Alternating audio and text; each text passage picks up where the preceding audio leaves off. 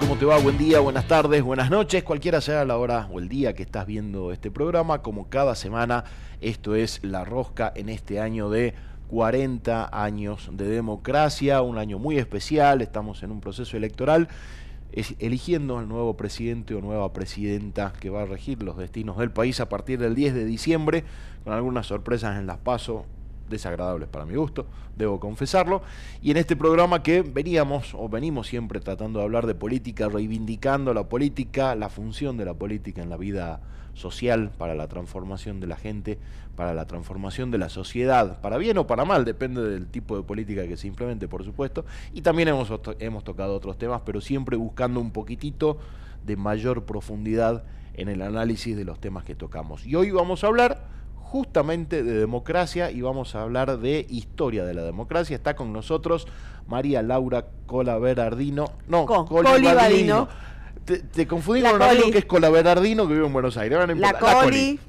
La Coli para, para los amigos. Ella es eh, profesora de historia, historiadora, divulgadora. Así que nada, nos vamos a... Y con ella estamos haciendo un, un, ciclo en el influencer que lo pueden ver, se llama Pensar la Historia, recomendadísimo, lleva 12 capítulos muy interesantes, pero hoy nos vamos a tomar un rato más de lo que, de lo que dura el, ciclo, así que vamos a hablar de historia para empezar y vamos a hablar de democracia especialmente, festejando o tratando de festejar estos 40 años que lleva la Argentina.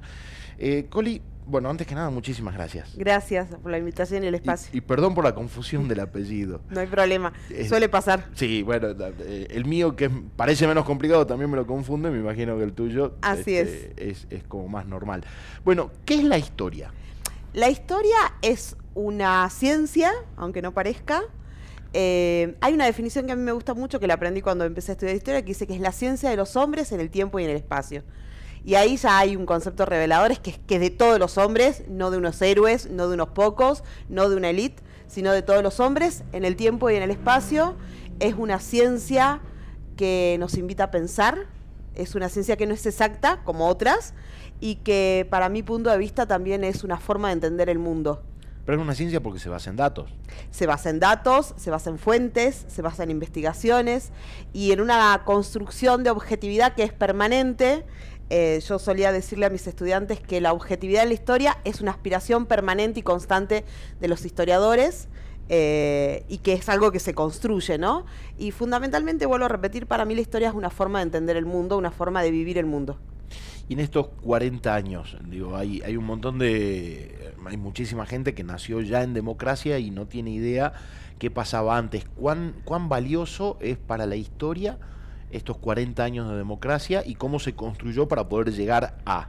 Bien, estos 40 años de, democracia que, que, tienen 40 años que tienen deudas, que tienen cuestiones por resolver y demás, son importantes primero que nada por el número, ¿no? Sostener 40 años de democracia en nuestra historia argentina ya en sí mismo es significativo. Entonces, me parece que ahí hay como, como un punto que hay que detallar, aunque parezca matemático, 40 años de democracia sostenido es muy importante.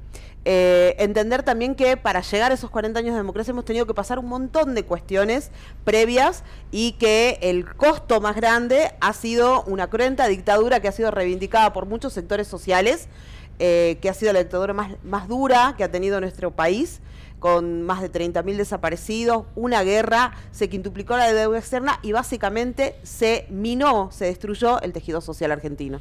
Ahí, es, muy interesante detenerse en eso porque cuando se habla de dictadura generalmente se la asocia únicamente a los desaparecidos, el robo de bebé, la guerra de Malvinas y cuanto mucho un poquitito de el Mundial 78 que ganó Argentina, pero vos te metés en un terreno netamente económico y social porque durante la dictadura es la primera vez en la historia de la Argentina que se empieza a hablar del concepto de hambre en, la población. Directamente se va a minar a la clase media argentina. Eh, creo que ahí es donde comienza a desaparecer la clase media argentina. Y también es interesante esto de ruidito de mate, pensar en la reivindicación social que se hizo de esa dictadura eh, y, hablando de democracia, pensar que antes hubieron cinco golpes de Estado. Y en, una constante, de hecho hay un especial de pensar la historia sobre esto, eh, una constante en los seis golpes de Estado es que la sociedad argentina, en algún momento, gran parte de esa sociedad reivindica el golpe de Estado como la única solución posible. Hay una anécdota, en el primer golpe de Estado del 30, el 6 de septiembre de 1930, se va a derrocar a un presidente elegido democráticamente que era Hipólito Yrigoyen, y hay una anécdota muy bien relatada que dice que mientras los tanques de guerra iban desde el Campo de Mayo al centro de la ciudad de Buenos Aires, eh, salió una persona, una mujer, y los aplaudía, los saludaba.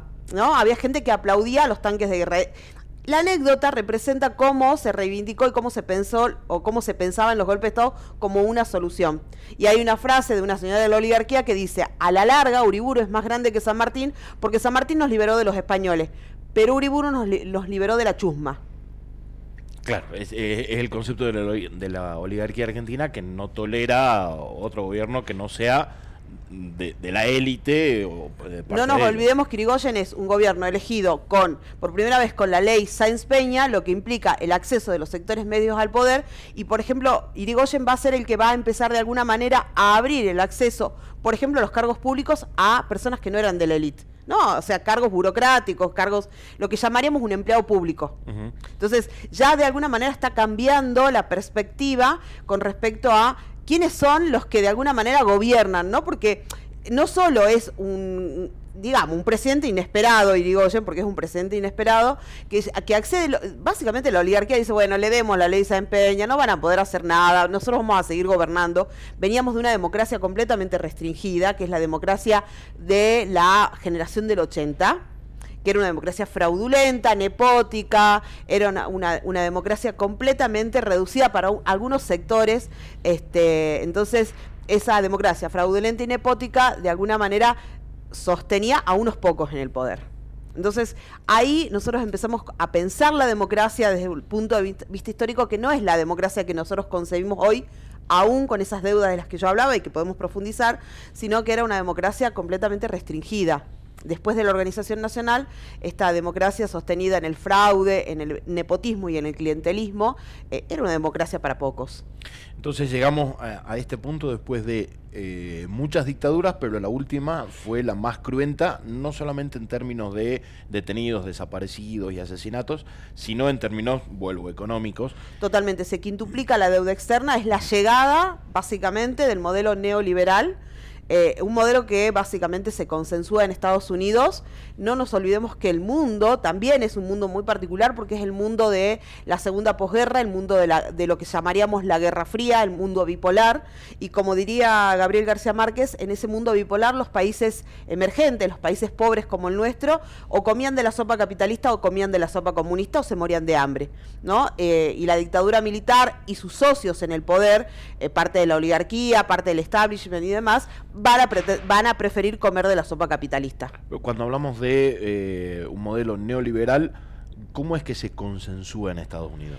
Básicamente es, Estados Unidos va a decidir, por llamarlo de alguna manera, a partir de lo que se llama el Plan Cóndor, cómo se van a gobernar estas, estos países latinoamericanos para evitar una nueva Cuba y que los países latinoamericanos de alguna manera puedan virar hacia el, eh, digamos, eh, la sopa comunista. Entonces, eh, lo que se va a decir en Estados Unidos es que lo mejor es una dictadura, terminar con las democracias en Latinoamérica, porque esto no va a pasar solo en la Argentina, y básicamente que está, estos gobiernos militares para, para gobernar, para administrar, tomen los préstamos que van a ofrecer las entidades crediticias internacionales. Entonces, todo se decide desde Estados Unidos, primero con la imposición de las dictaduras y después con la imposición de un modelo económico neoliberal que, vuelvo a repetir, va a destruir a la clase media argentina. Ahí es donde comienza a desaparecer, quintuplica la deuda externa, eh, libera ¿no? Eso, cuando hablamos de liberalismo es esto, ¿no? Abrimos las fronteras y pueden entrar productos y demás. Son muy pocos los que se benefician con eso. Entonces, eh, directamente se va a destruir la industria, se va a destruir todo lo que tenga que ver con lo autóctono, con lo que la creación nacional, por llamarlo de alguna manera. Y bueno, básicamente esa, esa herencia es la que va a recibir el primer gobierno democrático, que es el gobierno de Alfonsín. Yo siempre recuerdo los discursos de Alfonsín eh, en este sentido, ¿no? El, gran, la gran promesa de Alfonsín era la democracia. no había mucho más para prometer y obviamente le está ya hecho pedazo una crisis económica que no la gesta el gobierno democrático, sino que se venía gestando desde la dictadura. Eh, hablando de la dictadura y de las importaciones, yo recuerdo y anda dando vueltas y buscan en YouTube la propaganda de la silla, de la dictadura. De, eh, que, que, el mismo Estado Nacional te decía que no compres argentino porque era de mala calidad, que compres importado porque era más barato y de mucho mejor calidad, te lo decía el mismo gobierno. Totalmente. De hecho, eh, esta, esta tendencia neoliberal a desacreditar o a desmerecer la industria nacional es lo que se va a profundizar después en los 90, ¿no? Entonces, básicamente es el mismo gobierno en contra de los productores o de los eh, industriales argentinos ¿no? Yendo no solo con un discurso mediático, podríamos decir hoy día, sino con medidas puntuales que liberan la frontera y dejan que entran todos los productos extranjeros que compiten obviamente muy deslealmente con los productos nacionales. Cuando hablamos de neoliberalismo estamos excediendo a la discusión de radicalismo, peronismo, de peronismo y antiperonismo, porque estamos hablando de un gobierno neoliberal militar, un gobierno neoliberal peronista. Excedemos la, digamos lo que llamaríamos las banderas tradicionales políticas o las banderas eh, tradicionales políticas argentinas y en todo caso eh, lo que estamos eh, representando o tratando de representar son ideologías eh, que exceden a las personas y que en todo caso tienen que ver con un proyecto eh, que excede nuestras fronteras y que tiene que ver con la forma de concebir el mundo. Vuelvo a repetir la frase de Gabriel García Márquez. Los países emergentes, los países pobres, comen de la sopa capitalista o comen de la sopa comunista o se mueren de hambre. Esto era, por supuesto, en, plena eh, Guerra Fría y, básicamente tiene que ver con el avance del imperialismo. Y ahí un poco no solo cuestionar o por lo menos poner bajo la lupa el concepto de democracia, sino también poner el concepto de, libertad e independencia, ¿no? Hasta dónde hemos sido un país independiente a partir de 1816. Em, yo solía decirle a mis estudiantes que lo que hoy nosotros llamamos la Argentina, y teniendo en cuenta el periodo colonial, pasó del dominio español, que fue desde la llegada de la, de la conquista, a partir de 1806-1807 pasó del dominio español al dominio inglés. A partir de 1910 y piquito para adelante, después de la Primera Guerra Mundial, pasó del dominio inglés al dominio norteamericano. Cuando yo comencé a dar clases hace más de 20 años, yo le decía a mis alumnos, y en breve pasaremos al dominio de los tigres asiáticos, ¿no? Hace 20 años. El breve todavía no llegó, pero ahí va. Estamos ahí, es inminente, o ya, no lo sé. ¿No? Entonces, eh, digo, ahí también es cuestionar el concepto de democracia en, cuestionando o poniendo en la lupa el concepto de independencia. O de soberanía. O de soberanía. Porque hay, hay unas discusiones muy grandes porque cuando hablas de soberanía parece que hablas solamente de soberanía territorial, pero eh, hablar de soberanía económica, de soberanía en, materia de comunicaciones, de soberanía energética, de, de, muchas soberanías es como mucho más complejo. Sin ningún disimulo te voy a citar las tres banderas peronistas, ¿sí? Independencia económica, soberanía política y justicia social. Digo, más allá de que sean las banderas peronistas, si nosotros pensamos independencia y democracia, en mi punto de vista y según lo que yo he estudiado, algo de esto sé, me parece que son las tres banderas que podrían realmente sostener independencia, eh, digamos, el concepto de independencia, soberanía y el concepto de una democracia de verdad, no una democracia ficticia. ¿Tenemos una democracia de verdad o no? Y en un punto, vuelvo a repetir, hace rato hablaba del concepto de deuda. Tenemos una democracia muy endeble en, muchos aspectos y una democracia que a veces parece ser una ficción. ¿No? Yo sigo entendiendo que es la mejor. Si yo no, si no fuera democracia, nosotros no estamos sentados acá hablando. Entonces, no podríamos, claro. Sigo insistiendo que es la mejor forma de gobierno. Eh, aunque hay que, hay que defenderla, hay que sostenerla y hay que comprenderla también, digo, y ahí un poco esto de por qué es importante la historia. Vos me preguntabas al principio, ¿qué es la historia? Bueno, es esta disciplina que nos ayuda a comprender por qué es importante defender este régimen de gobierno. ¿Y cuando hablas de historia, ¿de cuánto tiempo para atrás estás hablando? Porque eh, podemos hablar del gobierno de Macri como historia más reciente y para atrás, o sí o sí tenemos que hablar de historia de muchos años para atrás. Yo creo, yo tengo una teoría que solía decirle en clase que es nosotros tenemos que comprender la historia argentina en los primeros 20 años de lo que sería historia argentina, entre comillas, para que no se enoje ningún colega.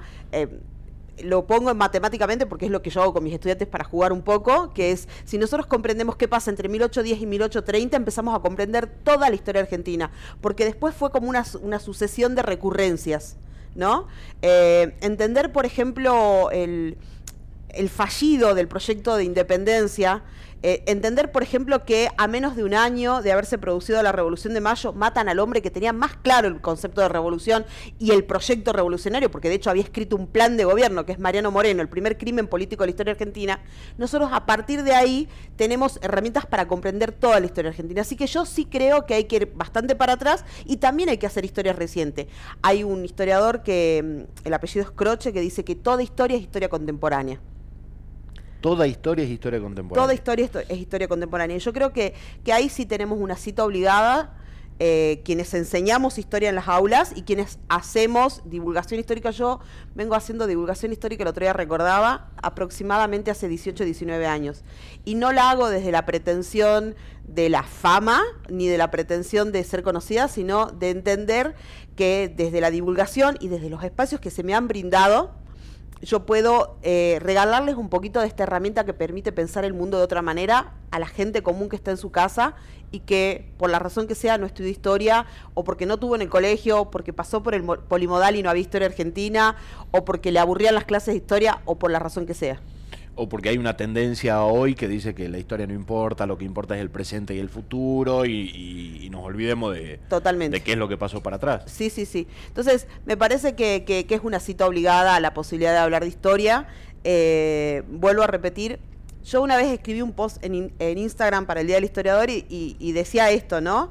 Eh, ando siendo historiadora cuando me apropio de la palabra en reuniones familiares, en entrevistas y demás, pero no me, no me apropio de la palabra desde, desde la cuestión egoica de yo quiero hablar y yo sé un montón. Simplemente me apropio de la palabra o intento apropiarme de la palabra para compartirle un poco, lo poco que sé, compartírselos como una herramienta para pensar el mundo. Hay, gente que reniega del revisionismo histórico, ¿no? Porque eh, te dicen, la historia la escriben los que ganan y ya está, esta es la historia, la historia oficial, la que, la, que escriben, insisto, los, los que ganan, y después viene gente que te revisa un poquitito los papeles y te dice, pero para, para, para, para.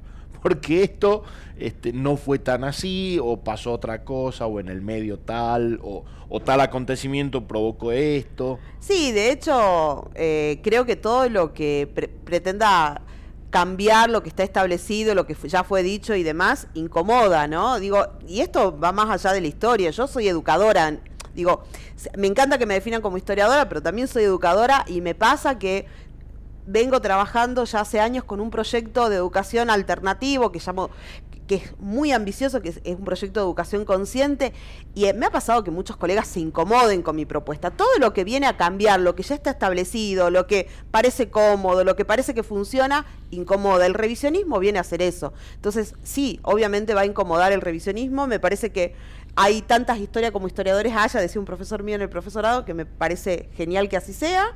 No quiero que todos estén de acuerdo conmigo, pero por lo menos me gustaría dejarles la, como se dice, la inca para que vayan a investigar y vayan a leer. Así lean algo contrario a lo que yo propongo y así después terminen pensando algo contrario a lo que yo pienso, ¿no? Decías que para entender la Argentina nos, nos podemos remontar a los primeros 20 años de 1810 a 1830. Sí y después de 1830 empezaron a ver... Como recurrencias, podríamos decir. ¿Y en qué etapa estamos ahora?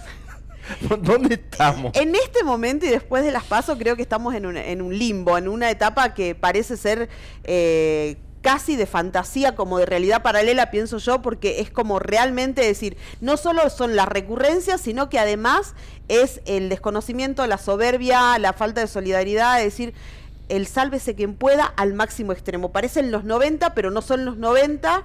Eh, una de las cosas que a mí me sigue asombrando es que incluso después de las pasos no bajó el consumo.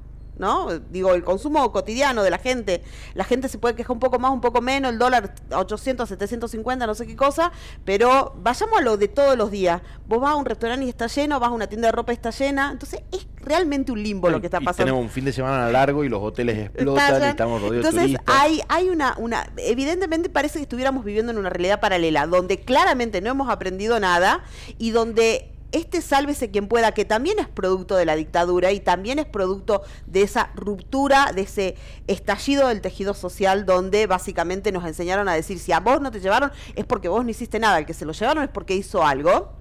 Parece ser que se exacerba en estas condiciones y exacerbar ese, eh, ese mensaje individualista de terminemos con los planes, terminemos con los planeros, eh, el Estado tiene que encargarse de lo mínimo porque yo para eso trabajo y a mí nadie me regala nada, parece ser que viviéramos ¿no? en una realidad desconocida, eh, donde todo lo aprendido y todo lo vivido parece ser que no tuviera ningún sentido.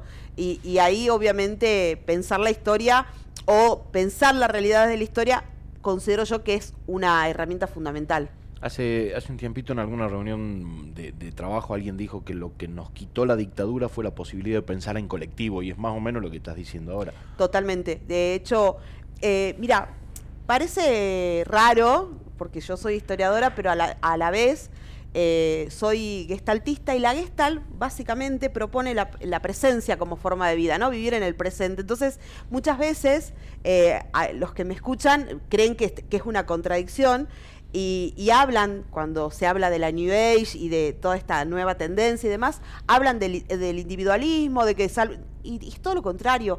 Eh, vos sabés que nosotros, eh, los que hacemos Gestal y los que hacemos educación consciente, que afortunadamente he ido sumando algunos adeptos en el camino, porque la primera práctica fue muy en solitario, eh, trabajamos mucho lo grupal, trabajamos mucho el tejido, la manada, el grupo.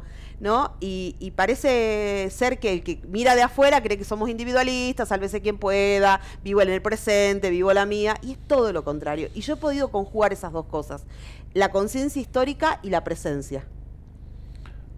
El, me quedo con, me dijiste recién que estamos como en un limbo porque no estamos en los 90, pero tampoco estamos en los 70 Exactamente. Aunque, aunque eh, en, en, este mismo programa la, la, gran maestra de la masonería femenina dijo una frase que detrás de estos nuevos mesianismos aparecen los nuevos fascismos. ¿Estamos en peligro? ¿La democracia yo, está en peligro? Sí, y no solo estamos en peligro en la Argentina, lamentablemente, yo creo que, que la, la, aparición de estos, mesí, de estos mesías sin historia, como lo escuché decir a Francisco, al Papa Francisco el otro día, eh, estas, estas eh, falsas promesas eh, están haciendo peligrar la democracia en el mundo. Eh, y sí me parece que, que, es algo a lo que tenemos que prestar atención y por eso es que recurría a mi otra faceta como gestaltista. Nosotros en Gestalt eh, tenemos tres pilares, que es la presencia, la conciencia y la responsabilidad. Lo tenés que lo tengo ahí. tatuado. Y, y, y, y, me parece que presencia, conciencia y responsabilidad también es democracia y también es conocer la historia, ¿no? Este, y por eso, por eso repito, hace un tiempo atrás alguien en esta crítica a mi práctica de educación consciente, eh, me comparte un post sobre esto del individualismo extremo y demás, y, yo básicamente, en realidad no me lo compartió alguien que me estaba criticando, sino que alguien que se preocupó porque yo me hubiera sentido tocada por eso. Y le digo, ¿sabes que no me siento tocada para nada? Porque los que realmente sabemos lo que hacemos desde, desde la Gestalt, que es uno de los pilares de mi proyecto de educación consciente, sabemos que lo hacemos en presencia, conciencia y responsabilidad, y eso no se hace solo. Eso se hace pensando que hay un otro que se siente impactado por lo que yo hago, que hay un otro que me necesita y hay un otro al que necesito, y eso también es democracia de historia. Es entender el sentido de la otredad, de que hay otra persona, de que hay otro, otro, ser, ¿no? no importa si hombre, mujer no o, importa. lo que quiera. Eh, no importa cómo se vista, cómo se autoperciba, hay un otro que recibe lo que yo hago, hay un otro que se deja impactar por lo que yo hago y otro que impacta en mí. Y, y, y el otro día yo me reía porque trataba de que mis alumnos recuerden esto de conciencia, presencia y responsabilidad y no se acordaban. Yo no tenía una remera mangas cortas, entonces no había forma que, de hacerles con el. ¿No? Pero. Y era una clase de historia. Era en una clase de historia de futuros docentes de historia donde yo recurría a estos tres valores de la Gestalt y que de hecho puedo conciliar directamente con la conciencia histórica. ¿Cuán importante es hoy entonces aquella vieja frase que yo no tengo idea quién la dijo, pero que, que dice que. Eh, la, la, historia, la historia se repite primero como tragedia y luego como farsa, o eh, los que no conocen su historia están condenados a repetirla. Totalmente. Eh, de hecho, fíjate que qué importante que es conocer la historia para poder justamente modif modificarla, no en el sentido de modifico el pasado, porque el pasado no lo puedo modificar, pero sí proyecto de otra manera y, y, y esto de conciencia, presencia y responsabilidad es entender que esto que yo estoy siendo ahora tiene que ver a la vez con mis abuelos, con mis ancestros, con mi, los, que, los que eran de acá, los que vinieron de afuera o lo que, o lo que fuere, y tiene que ver con mis generaciones futuras. Eh, cuando yo trabajo con el transgeneracional, eh, en consultas particulares, siempre les digo a mis consultantes, lo más maravilloso de esto es que liberando, sanando, haciendo conciencia, no solo liberamos a nuestros ancestros, sino que liberamos a los que vienen después. Y que me parece que lo más maravilloso que tiene de esto, eh, esta disciplina y demás, y, y yo conjugo, vuelvo a repetir con la historia, es que en conciencia, presencia y responsabilidad empezamos a pensar un mundo diferente para nuestras generaciones futuras, los que tenemos hijos o los que no tienen hijos también, ¿no? Digo, eh, pensar en, dejarles un mundo mejor y ahí también pensar en, toda esta cuestión que ha sido denostada por uno de los candidatos de, las pasos, que es la cuestión del ambientalismo, la cuestión de, la conciencia ecológica y demás. Este, conciencia ecológica sin conciencia social, sin responsabilidad, es solamente eh, jardinería, creo que leí una cosa así, y me parece que tiene que ver con eso, ¿no? Esto de lo que yo hago tiene que ver con un otro. Ahora, ¿cuánto cuesta analizar la, historia o ponerle estos últimos 40 años o estos primeros 40 años de, la democracia argentina, cuando vivimos eh, en, un mundo y en un tiempo en el que cuesta un montón tratar de sostener una conversación de más de 10, de 15 minutos, en donde no hay demasiados espacios como para el debate, la reflexión, eh, y de nutrirse del que piensa diferente, o de sumar conocimientos con el que piensa más o menos parecido.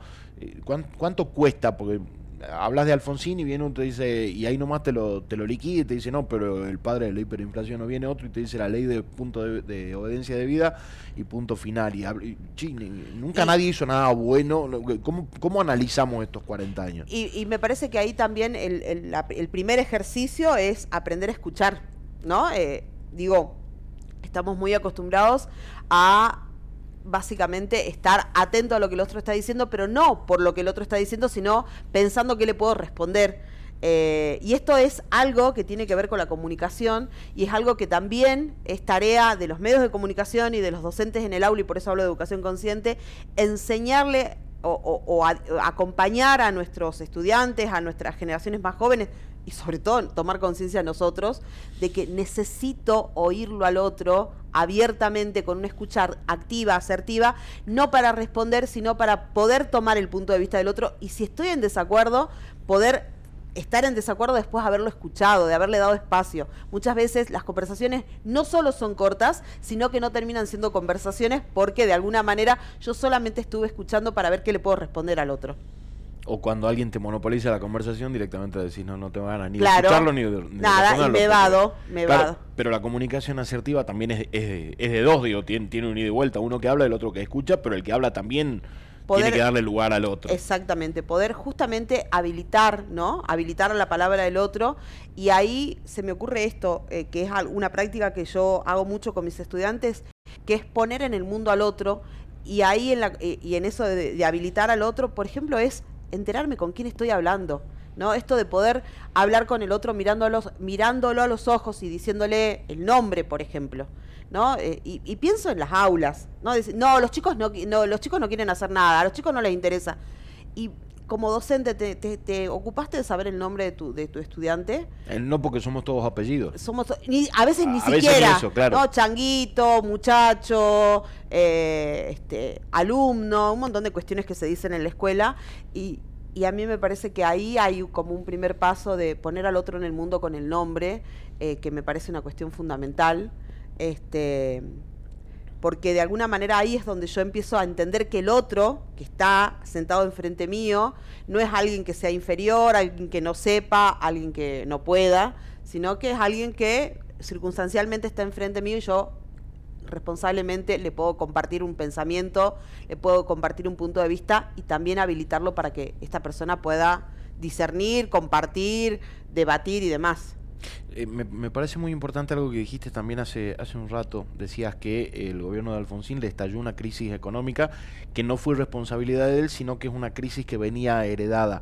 Digo, lo importante que es analizar el resultado de algo en un proceso eh, histórico reciente y de cuántos años atrasa o arrastra. En realidad, eh, nosotros podemos decir que todo ese proceso de de lo que va a ser el estallido hiperinflacionario, es un proceso que se comienza a gestar en la década del 60 con las primeras medidas eh, neoliberales, vuelvo a repetir el, término, ¿no? Este, eh, después de, obviamente después de la Libertadora para adelante, ahí es donde se empieza a, gestionar, donde de alguna manera se gesta, es la génesis del proyecto neoliberal, y bueno, el, estallido definitivo se da en la, en la democracia de Alfonsín, obviamente con una democracia muy endeble, donde hay dos levantamientos de militares que intentan volver al poder y que finalmente afortunadamente no lo logran, y que después se profundiza esa crisis ya con lo que es el modelo neoliberal impuesto eh, en el a partir de lo que es el consenso de Washington, ya en la década menemista, ¿no? ¿Cuánto, eh, cuánto de nuevo tiene la, crisis que está viviendo la Argentina hoy? Porque eh, hay mucha gente que coincide y te dice, no hay un estallido social en Argentina porque hay casi pleno empleo, pero hay trabajadores pobres que no llegan a fin de mes por, porque la inflación le come el salario, pero tienen laburo. Y hay mucha gente en la economía informal, en ferias, en, eh, en, nada de eso, en economía informal, y que tiene algún resguardo de ingresos de la asignación universal o de los planes sociales, pero que representan un mínimo de su ingreso, o una partecita. Digo, ¿esto es nuevo en la historia, este fenómeno es nuevo en la historia de Argentina? Eh, eh, por eso digo que estamos como en un limbo, porque no es ni los 70 ni los, ni los 90, es diferente. Creo que la presencia del Estado con la asignación universal por hijos y lo que se llama potenciar trabajo, si no estoy diciendo mal el, el, programa, eh, es lo que marca la diferencia y de alguna manera también, eh, acá voy a ir a, una cuestión más subjetiva, eh, creo que ahí sí hay un aprendizaje social de muchos sectores, que es la resiliencia. El argentino se ha convertido en un gran resiliente, ¿no? En un gran... a ver, la resiliencia es un concepto de la química en realidad y que la hemos llevado a la psicología y, al desarrollo personal, pero que es básicamente la capacidad de rearmarse, ¿no? Estructuralmente, los que sean de química, que me disculpen la, la, expresión incorrecta, pero creo que también ahí hay una cuestión que tiene que ver con esto que es diferente, que es la capacidad de resiliencia, y en un mundo que se ha convertido en, en un en una muestra de resiliencia después de 2020, ¿no? El mundo ha demostrado que podíamos pasar por algo impensado, por lo menos en esta era de la tecnología y todo lo demás, y nos hemos reinventado todos, todos en algún punto, después de 2020 hemos sufrido o hemos vivido, no quiero decir la palabra sufrir, hemos vivido un proceso de transformación personal, profesional eh, y demás, y me parece que también eso de alguna manera eh, evita este estallido, que, ¿no? que se dice, ah, no, ¿dónde están los, los este, tiradores de piedra? ¿Y dónde están los que se quejaban? Y es que el mundo es diferente también. Eh, el único que se reinventó con más fuerza fue el capitalismo. Ah, no, el, capitalismo hasta ahora ha demostrado ha demostrado toda la capacidad de resiliencia posible, eh, porque ya hemos visto que parecía el fin del capitalismo y se volvió a inventar este, con características particulares, como esto de la economía informal, como esto de el emprendedurismo, que yo la verdad es que amo los emprendedores, pero también en un país como el nuestro, con cierta precariedad en lo que son las leyes y demás, el emprendedurismo es una delgada línea a, caer en la explotación, a caer en la, no, en la, absoluta precariedad y demás. Entonces sí, digo, el mundo también ha cambiado, entonces eh, esto de toda historia, historia, toda historia es historia contemporánea es cierto y a la vez también es empezar a pensar esas categorías de la historia que tienen que ver con, el pensamiento crítico y demás, en un contexto muy diferente. El 2020 realmente ha, hecho una, un quiebre en la historia. Digo, Argentina es uno de los países del, mundo que tiene las mejores leyes laborales en cuanto a protección del empleo y sin embargo el empleo informal y precarizado le está ganando las leyes con los Rapimoto, con los taxi, los Uber y Cabify, etcétera, etcétera, con todos los trabajos informales que plantea el sistema capitalista. Sí, y de hecho capitalista y de hecho me parece muy importante recordar eso, ¿no? Un país que ha construido, y esto va más allá de cualquier bandera política, ha construido un sistema de protección a los trabajadores que ha sufrido embates como por ejemplo la ley Banelco y lo ha superado y que tiene plasmado en su constitución un artículo 14 bis y me parece que esas no son cuestiones que hoy se puedan negociar o se puedan pensar como mínimas o como, bueno, en realidad a mí no me importa porque yo toda la vida salí adelante solo. No, loco, no saliste adelante solo si eso estaba establecido como ley, porque o tu papá tuvo un trabajo más o menos formal, o vos tuviste en algún momento trabajo más o menos formal y, tenés educación gratuita. Digo, nosotros vemos permanentemente cómo de otros países eh, pretenden llegar jóvenes a la Argentina para estudiar, porque saben que la educación es de calidad y pública. Digo, países muy cercanos al nuestro tienen educación privatizada y los papás que pueden ahorran toda su vida para pagar la universidad de los hijos, los que pueden. Bueno, si hoy tuvieras que pagar una carrera universitaria, tendrías que disponer de 3 millones de pesos eh, por año mínimo. Totalmente. bueno, quiero saber qué trabajador dispone de 3 millones por año solo para pagar la carrera universitaria de un hijo. Y si tuvieras que completar el calendario de vacunación de los niños, es un millón de pesos el calendario completo. Totalmente. Solamente para vacunar si fuera privado, digo. esa es la asistencia del Estado. Sí, sí, sí. Un Estado, esto que, se, que mucha gente reniega de ¿para qué un Estado presente? Si la verdad es que yo salgo adelante solo. No, el Estado presente de verdad que allana un montón de cuestiones y, y que en el cotidiano ni siquiera nos damos cuenta porque lo, lo ponemos en transparencia porque ya es parte de nuestra realidad. Y no está mal recordárselo a la gente y no está mal que vuelvan a las páginas de la Constitución Nacional y lean el 14 bis y, que lean cómo funciona, por ejemplo, el, sistema este del calendario de vacunas, cómo funciona el sistema de los medicamentos del PAMI para los jubilados, eh, cómo funciona y ha funcionado el sistema de jubilaciones sin aportes, que no es un regalo, que es reconocer trabajo precarizado de, por ejemplo, muchas mujeres que no han tenido sus aportes, que no han tenido su reconocimiento y que se, les, se han jubilado como amas de casa. Y me parece que eso es un estado presente y que no se puede naturalizar como, bueno, este, pasó una vez y no puede, no puede seguir pasando porque es un regalo para... No. Claro, que además hay gente que eh, al final termina aportando, porque durante X cantidad de años les descuentan los aportes que no hicieron. Totalmente. Entonces terminan aportando al, eh, final del camino. Y sostuvieron una, una estructura familiar para que eso suceda, ¿no? Digo, esas mujeres que se quedaron en sus casas eh, durante muchos años sostuvieron con trabajos completamente informales, porque no, a ver, no pensemos en el ama de casa que solo fue ama de casa, pensemos en el ama de casa que cocinaba para cuatro vecinos del barrio porque no tenían, no sé, porque los, trabajaban los dos formalmente en el Estado o en, en, el privado y los chicos quedaban solos, entonces esta señora de la esquina les hacía la vianda. Eh, o, lavando ropa. O, lavando ropa, o cosiendo, o limpiando casas y, e informalmente. Entonces, digo, eh, esa gente de alguna manera también aportó para que se sostenga ese sistema. Eh, ¿Cuántos años más o menos deberían pasar para que una democracia esté consolidada o para que vaya mejorando en el mecanismo de participación, de, de elecciones y demás? Porque estamos cumpliendo 40 años, no parece poco, pero siempre decimos que es una democracia muy joven. Sí, eh, la verdad es que yo soy como muy mala con las matemáticas y se me ocurre pensar qué tiene una persona de 40 años o qué logra una persona de 40 años, cuán madura puede ser una persona de 40 años hoy. Y, me parece que más allá del número, lo, lo que sí deberíamos aspirar como sociedad es a reconocer y valorar los derechos propios y de los otros, a reconocer y valorar las instituciones y eso me parece que va más allá de cuántos años numéricamente podamos poner, eh, tiene que ver con el desarrollo de una conciencia, un pensamiento crítico y ahí la educación y los medios somos fundamentales. Y reconocer los privilegios que tiene mucha gente, porque desde el privilegio también es muy fácil hablar.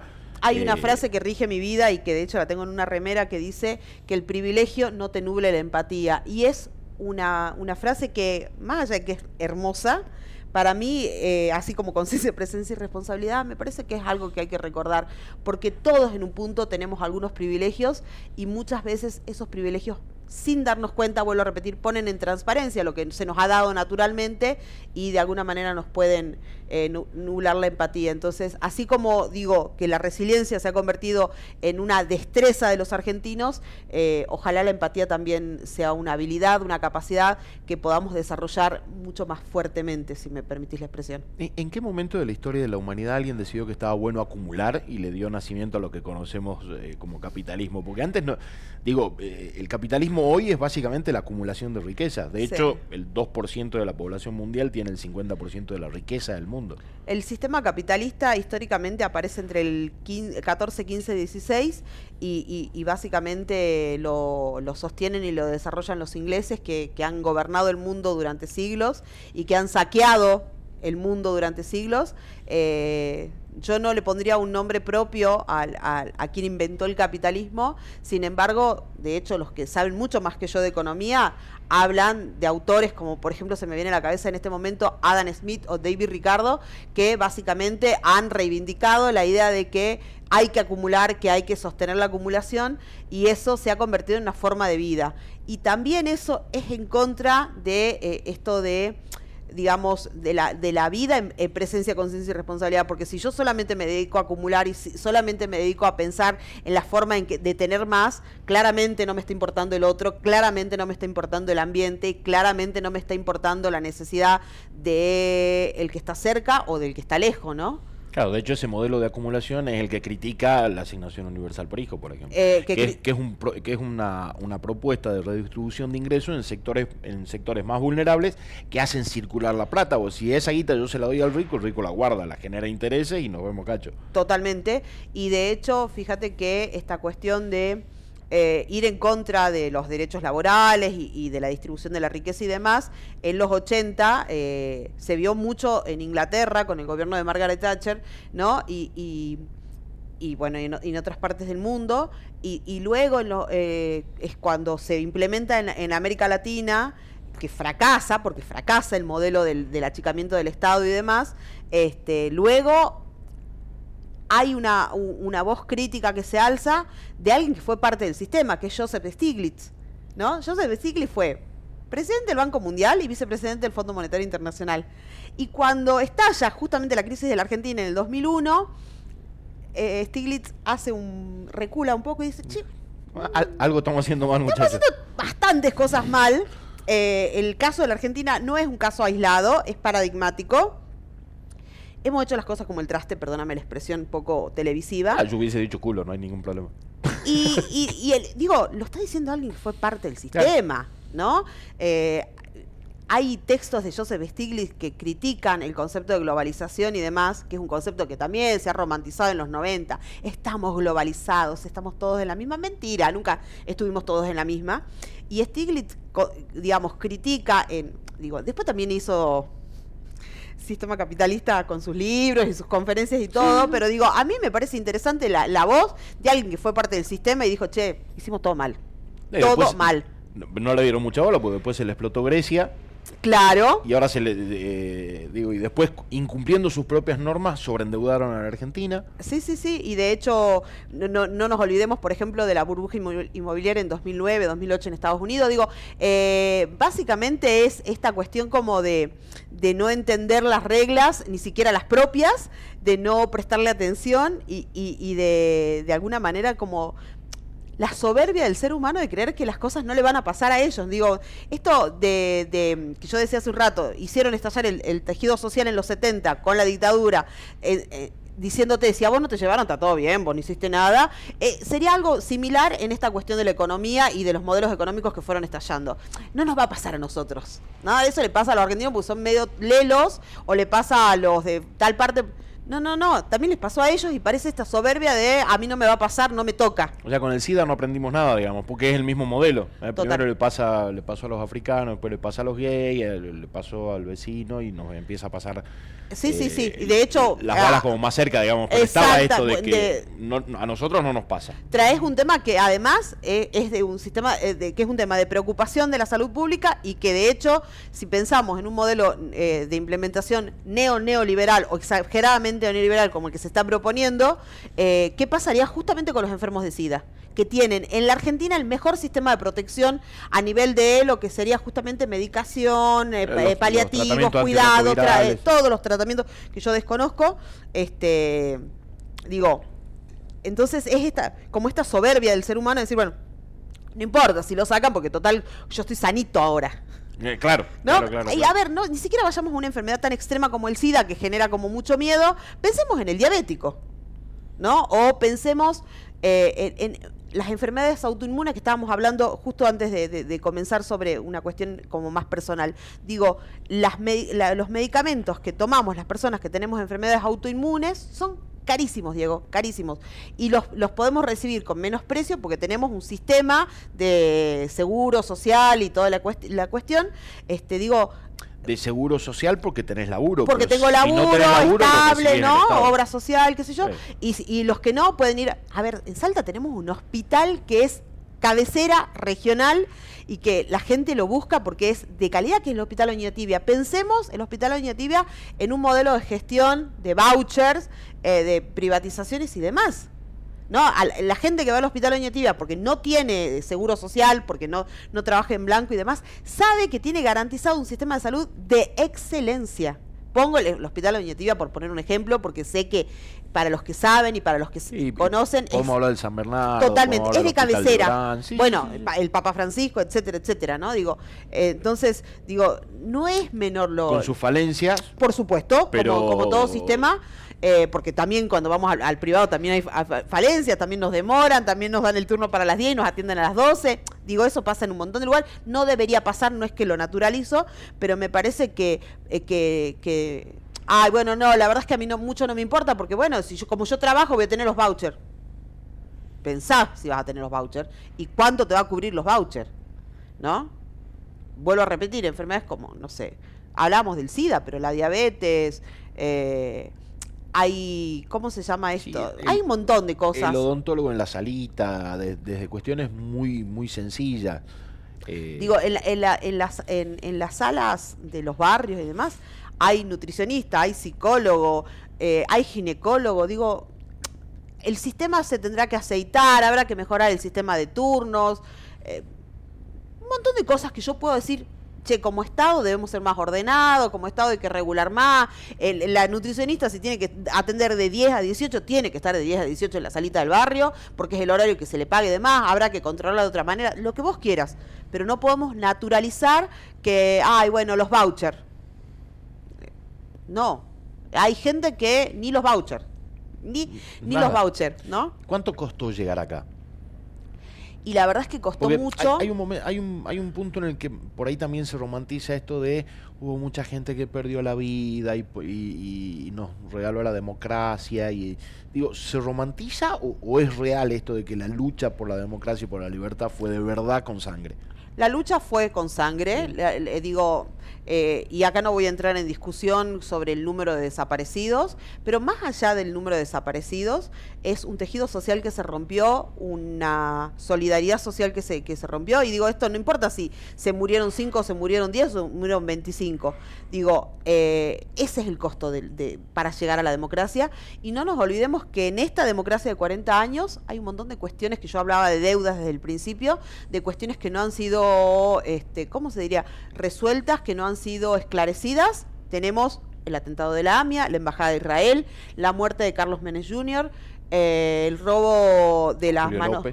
Eh, Julio López, el, robo de las manos de Perón, no son datos menores. Eh, Río Tercero, la explosión de la fábrica. De la fábrica de, Eso también es un costo para estos 40 años de democracia. Y eso también es una discusión que nos debemos como sociedad y, son estas deudas. en Salta, espero no ser errónea con, con, la estadística porque la escuché muy al pasar, en el último año han quedado huérfanos 18 niños por los femicidios, 18 niños y niñas. Eh, eso también es una deuda de la democracia. Eh, también es una deuda de la democracia pensar eh, que, tantas mujeres siguen siendo asesinadas a pesar de que se habla de la violencia de género, a pesar del ni una menos, a pesar de un montón de cuestiones, en una provincia donde muchas mujeres son sostén de hogar. En una provincia completamente machista, completamente abatida por la violencia de género, eh, yo no tengo datos estadísticos, pero siempre digo que es una investigación que nos debemos, eh, quienes hacemos ciencias sociales, la cantidad de mujeres que son sostén de hogar. Se está haciendo, ¿no? Se, está, haciendo una encuesta de, de, hogares monomarentales, no monoparentales, monomarentales, de las complicaciones que tienen para alquilar y etcétera, etcétera. esas cosas se están haciendo. Hay, hay cosas que se están haciendo como para tratar de saldar estas deudas de la democracia. El tema es eh, las deudas de la democracia se las salda en democracia o tiene que venir alguien a romper todo? No, las deudas de la democracia se tienen que saldar en democracia. Sigo sosteniendo que es un régimen que se puede perfeccionar, que se puede mejorar, que se puede revisar, que se puede mirar con lupas, pero sigue siendo el mejor régimen, el de la libertad vos y yo estamos sentados acá hablando y elegimos la ropa que nos ponemos, eh, el tiempo que le dedicamos eh, y demás, porque estamos en democracia. Entonces sigue siendo... La cantidad de tatuajes que nos hacemos, la cantidad de cosas no se podrían hacer en, otro, en otros lugares. A ver, eh, yo hace rato te contaba, antes de comenzar, a qué me dedico, además de mi actividad particular. Yo hoy gestiono un instituto de educación superior, soy la rectora de un instituto de educación superior y puedo gestionar llena de tatuaje, con el pelo rapado, con un piercing en la nariz y demás. Eso es democracia. Sí, sí, hay lugares y tiempos en los que ni siquiera la democracia te dejaba hacerlo. Totalmente. Porque mm, también venimos arrastrando prejuicios que vienen de otros lugares, de otros tiempos. Pero la historia de la democracia que tiene 40 años en Argentina, en el mundo tiene muchos más años.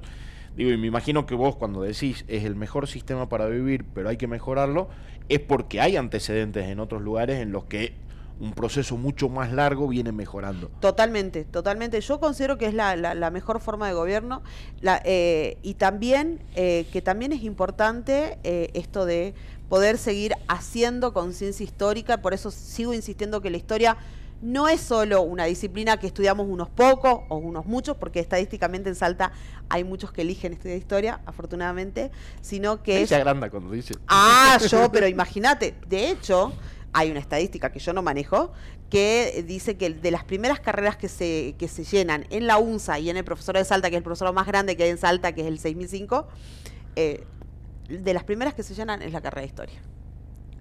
Bien. Bien. Bien, bien. Bien, bien. Somos, somos locos y afortunadamente somos muchos, parece. Pero, pero está bueno porque nos permiten, nos permiten dar una discusión, porque, digo, yo vengo de una educación de los 90 en donde la historia era aburridísima era, era un, embole. a mí me empezó a interesar a partir de que yo solo empecé a, investigar algunas cosas y todavía estoy...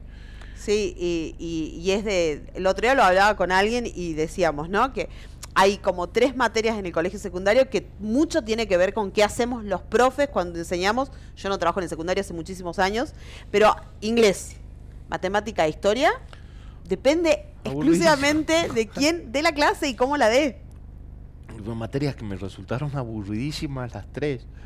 Bueno, de hecho inglés no hablo y very difficult. Es very difficult, exactamente, very difficult.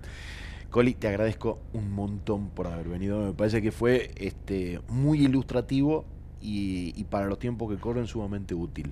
Bueno, gracias por el espacio y la posibilidad. Yo siempre disponible, como te vuelvo a repetir, hace muchos años que hago esto y, y no lo hago desde el ego, sino realmente desde poder compartir un poquito de lo que sé y seguimos haciendo pensar la historia para el Sí, sí. mañana vamos a grabar justamente con Flor. Bien, ahí ya. Saludos a Flor también, que es la que nos hace toda la, artística del programa. Muchísimas gracias. Gracias, que estés muy bien. Así terminaba este nuevo episodio de eh, La Rosca. Hablamos de historia, historia de la democracia. Hicimos un recorrido por un montón de lugares. Buscamos un poquito de profundidad, analizamos lo que está pasando, eh, lo que pasó para saber qué es lo que está pasando o tratar de entender un poquito lo que está pasando. Nosotros eh, nos vemos, nos escuchamos la próxima semana. Gracias.